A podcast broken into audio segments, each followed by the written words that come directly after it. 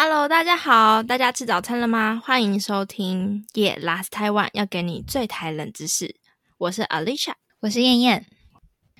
哎，今天的话题啊，很有知识性，好，好像也不能说是知识啊，就是也可以帮外国人很了解台湾人之间的相处，然后可能也可以帮一些太过认真的台湾人了解一下什么叫做开玩笑。所以今天的主题就是想要讨论什么样的幽默是最得台湾人的心。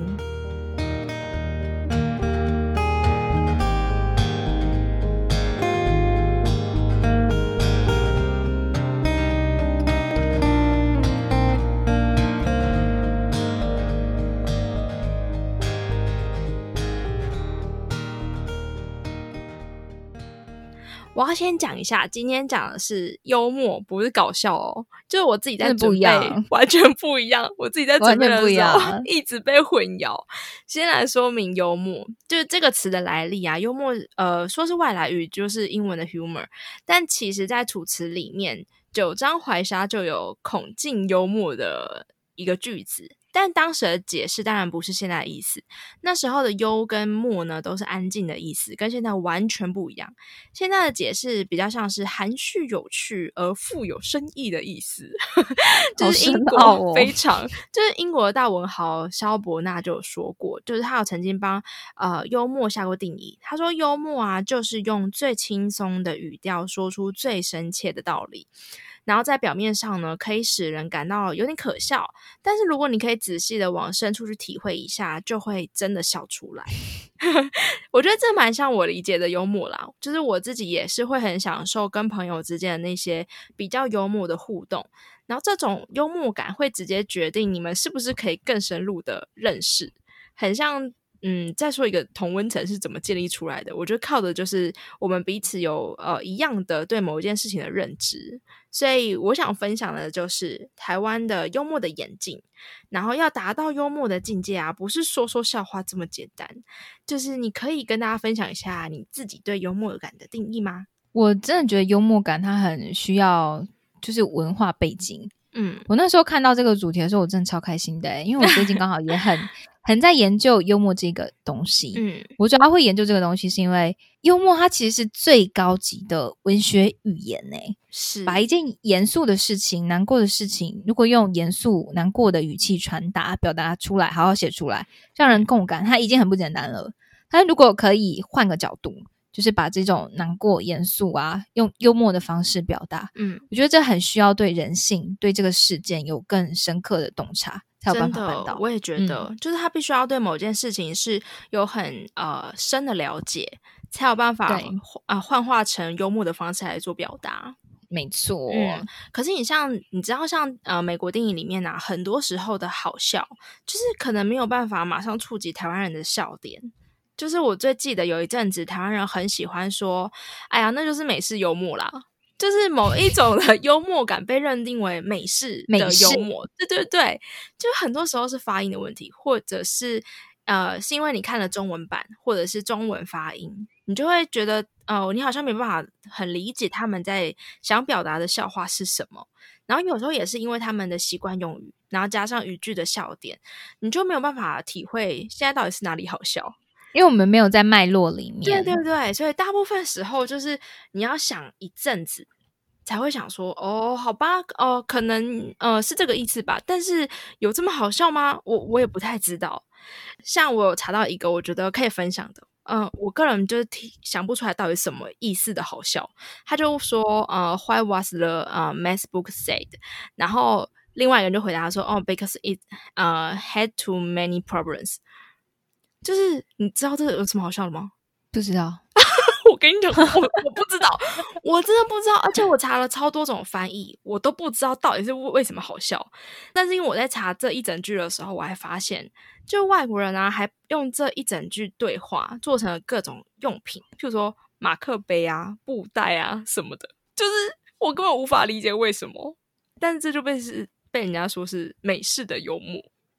全方位的美食幽默，我不知道，我无法理解，是不是？完全无法理解？但我最近会一直想要研究这个幽默，是因为我呃，我刚好就是最近很欣赏一个女性创业家，叫做 Sarah Berkeley，嗯，她自己创了一个女性品牌叫 Spanx，嗯，然后她是让我开始对这幽默很重呃好奇的重要原因啦，因为她为了让自己的品牌不是只有贩卖商品，更可以带给顾客一小部分的开心，嗯，所以他甚至啊，为了就是增强他表达能力，去参加 stand up comedy 的课程两年哦。然后自己写脚本，挖掘好笑的观点，再表演出来。嗯，然后他将这种幽默的表达方式用在他的产产品当中，比如一般网购里面都会附的小卡，它可能就会附上可爱的啊，符合品牌形象的泡泡糖，加上一句会让人会心一笑的话。嗯，我是没有买过他的产品，但光是他讲话，就是我是上看他的线上课程，嗯，他的眼神、他的语气、他的话语都非常非常的吸引我。我觉得那个就是幽默的力量。嗯，算是。我觉得现在台湾也有很多 YouTube 或者是一些呃。人才正在做这样子的事情，然后他们也会去做一些，譬如说小小的嗯小小商品，可能是布袋啊，或者是一些贴纸，上面会有一些比较幽默的话语，我觉得都蛮类似像这样子的。没错，对，像呃刚刚讲的那个美式幽默啊，就是之前阿迪也曾经在 Facebook 上面问大家说，大家对美式幽默的定义是什么？然后就有很多的网友回复，就是我觉得有一个网友回复的很好，他就说。呃，当我笑不出来的时候，我想那应该就是美式幽默了吧，因为就是看不懂。所以这个辨识方法，我个人觉得非常中肯，就是因为你根本不知道美国人在笑什么，所以你才会说 OK，那是美式幽默，所以我看不懂。嗯，哎，我不懂，我不懂。对对对，但是我不懂。看回台湾的时候，我自己就会觉得，其实台湾也有自己的台式幽默，就是如果从台湾的电影上面来看的话，就会有很多爱用台式的笑话。那这些笑话在国外上映的时候，我也会蛮好奇，他们是不是其实也不会懂我们在笑什么？譬如说 manga 或者是中破塞，就是这种很台语的笑点，就是要翻成外文，其实也不是太容易的事情。可是这个就是其中一个非常可以代表台式幽默的东西。对，就是我觉得那个台式幽默啊，我其实没有认真的区分过美式幽默跟台式幽默。嗯，但我觉得。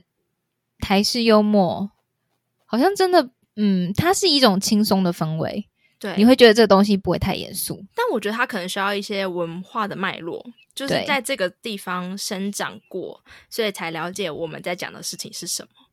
对，而且你大概知道说你在面对的这群人，他们是理解他跟你有同样的文化背景的。对对，才有办法把这个脉络传达出去。没错，我自己觉得有一个东西可以是很代表台式幽默的，就是呃，周杰伦有一首歌，周杰伦有一首歌就是《黑色幽默》。我自己觉得他的歌词啊，写的也非常呃，在展现有黑色幽默想要展现的东西。然后，黑色幽默在台湾的发展其实也没有非常的。久蓬勃没有很呃，应该说我觉得这几年蛮蓬勃的。嗯，就是像我自己身边，我自己觉得有很多算是很幽默的人，就是我们会用一些我们自己呃了解的事情去做一些暗喻，然后在聊天跟互动的过程中，发现的是很有趣的事情。就譬如说，像今年年初的大选的时候，最常开玩笑的可能就是啊都没有钱，不然我们一起搬去高雄之类的。就是好太多攻击的东西，我们就不在这边说明。就是如果有需要交流的话，可以再私讯我们。但是就是类似像这样子，可能渐渐的，然后但是呃，是知道我们要讲的东西是什么。我觉得台式的幽默啊，很多是很多时候都是用暗喻所组成的。我觉得这可以归功于小学的国文老师有非常认真的教大家譬喻跟暗喻的功力。就是小时候，而且小时候长辈都说不能说脏话，所以要如何 骂人不带脏字？对，如何调侃别人到一个点上却不说一句脏话？我觉得这是台湾教育非常成功的地方。我也觉得非常成功，非常认同。但我身边好像我没有。呃，这样讲可能会得罪一票人，但因为我之前对幽默没有很敏感，嗯，所以你觉得近年来的幽默形式是怎么样子的变化？我在找资料的时候有归纳了一些台湾的很多笑点，但是它还不能被称之为是幽默。我自己觉得，譬如说像爸爸妈妈那个年代，他们很吃谐音梗。你有感受到吗？就他们很多对很喜欢，很喜欢谐音梗，然后再加上 对我觉得很可怕，我有时候是笑不出来的状态。然后再加上电视的熏陶，那时候台湾的电视非常蓬勃，黄色笑话啊、人身攻击啊，先不论大家喜不喜欢，但是好像也是蛮深植台湾人的心中。因为如果说呃。大家不喜欢的话，这些主持人们也不会一直在使用这样子的梗。但是因为大家喜欢，所以才开始用。但是像这几年啊，比如说物化女性这样的问题出现，就会让电视上的黄色笑话的比例，或者是人身攻击的比例会慢慢的减少。当然啦，还是会有老牌老牌的主持人，还是会有习惯性的主持方式。但我自己啦，我自己觉得，从陶晶莹开始，就是电视节目的走向比较一个素质含量的路线。像以前张小燕的主持啊，你会觉得她是知性型的，可是因为陶晶莹她是还含有了一些幽默感。我我自己觉得，可能我比较偏爱她，但至少在她身上是可以看到很多富有意涵的暗喻的幽默。我自己后来发现，我好像蛮喜欢 follow 一些有幽默感的 KOL。哦哦哦，或者是因为其实，哎，我不太确定那算不算 KOL。哎，反正你知道茉莉吗？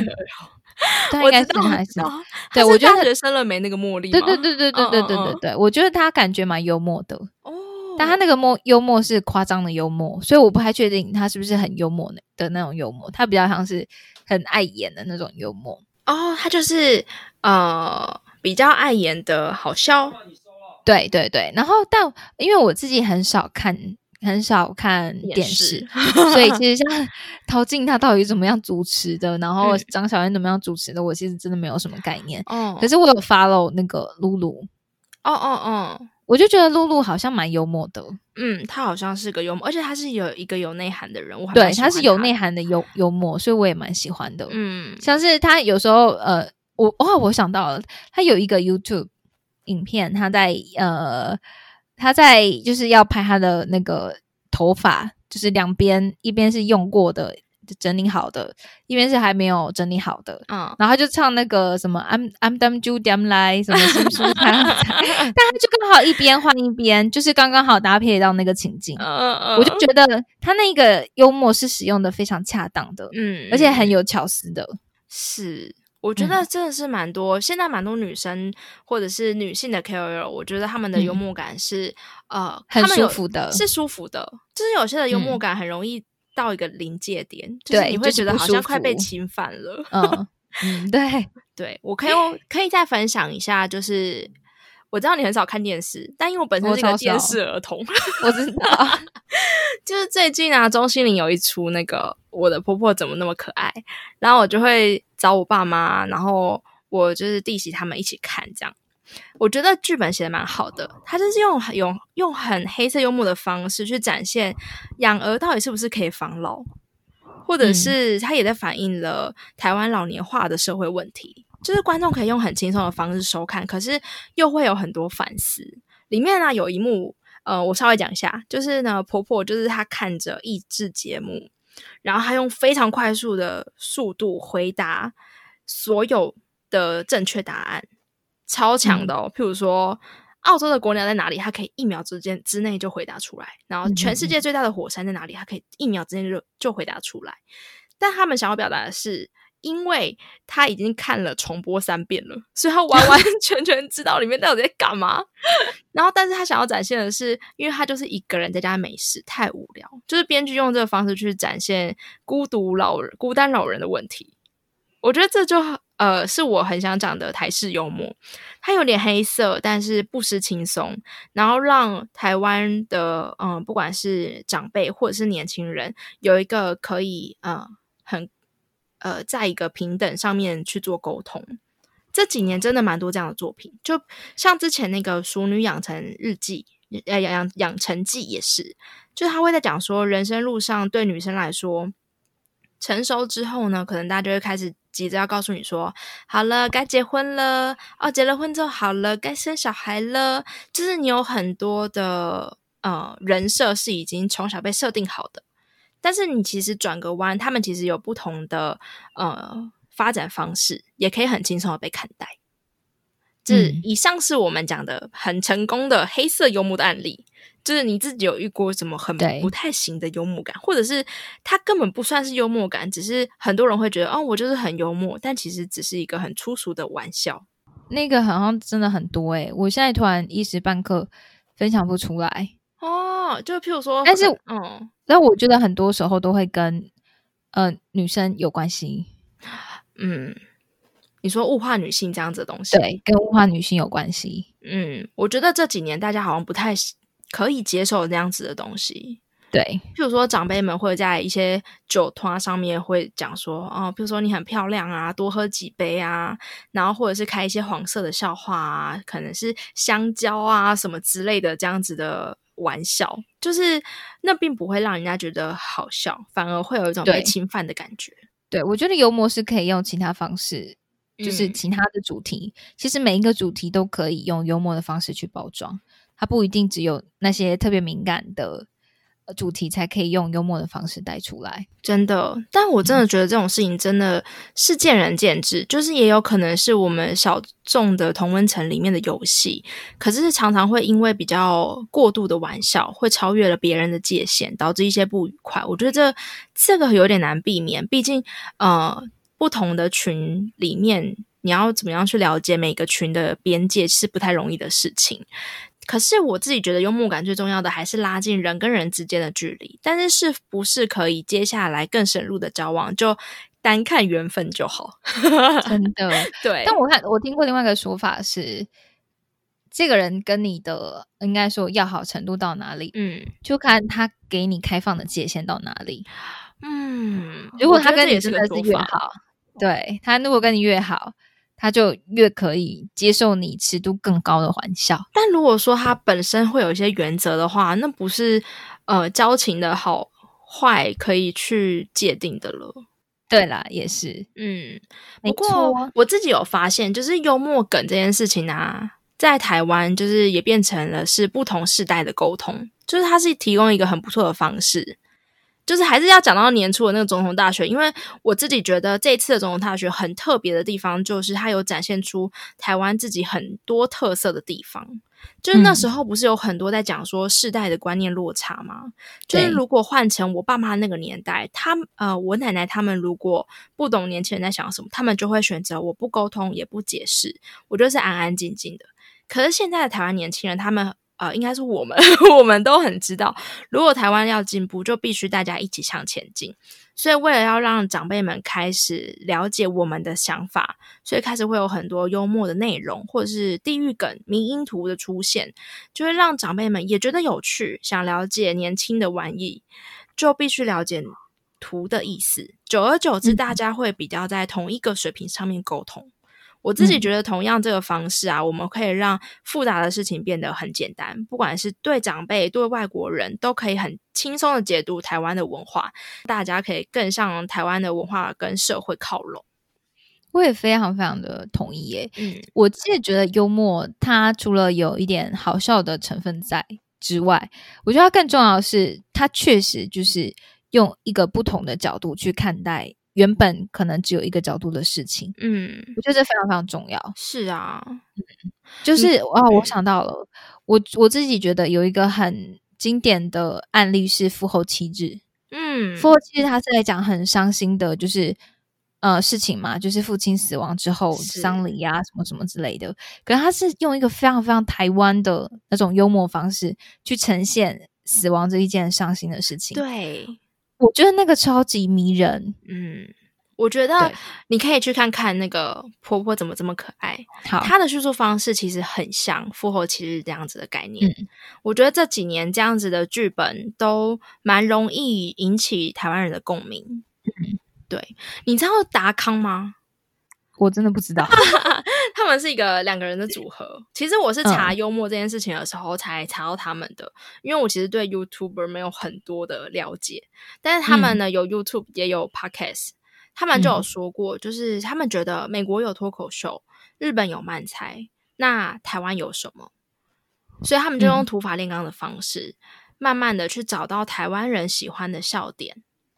他们也是用一些乐色话，然后去包装想要展现的台湾议题。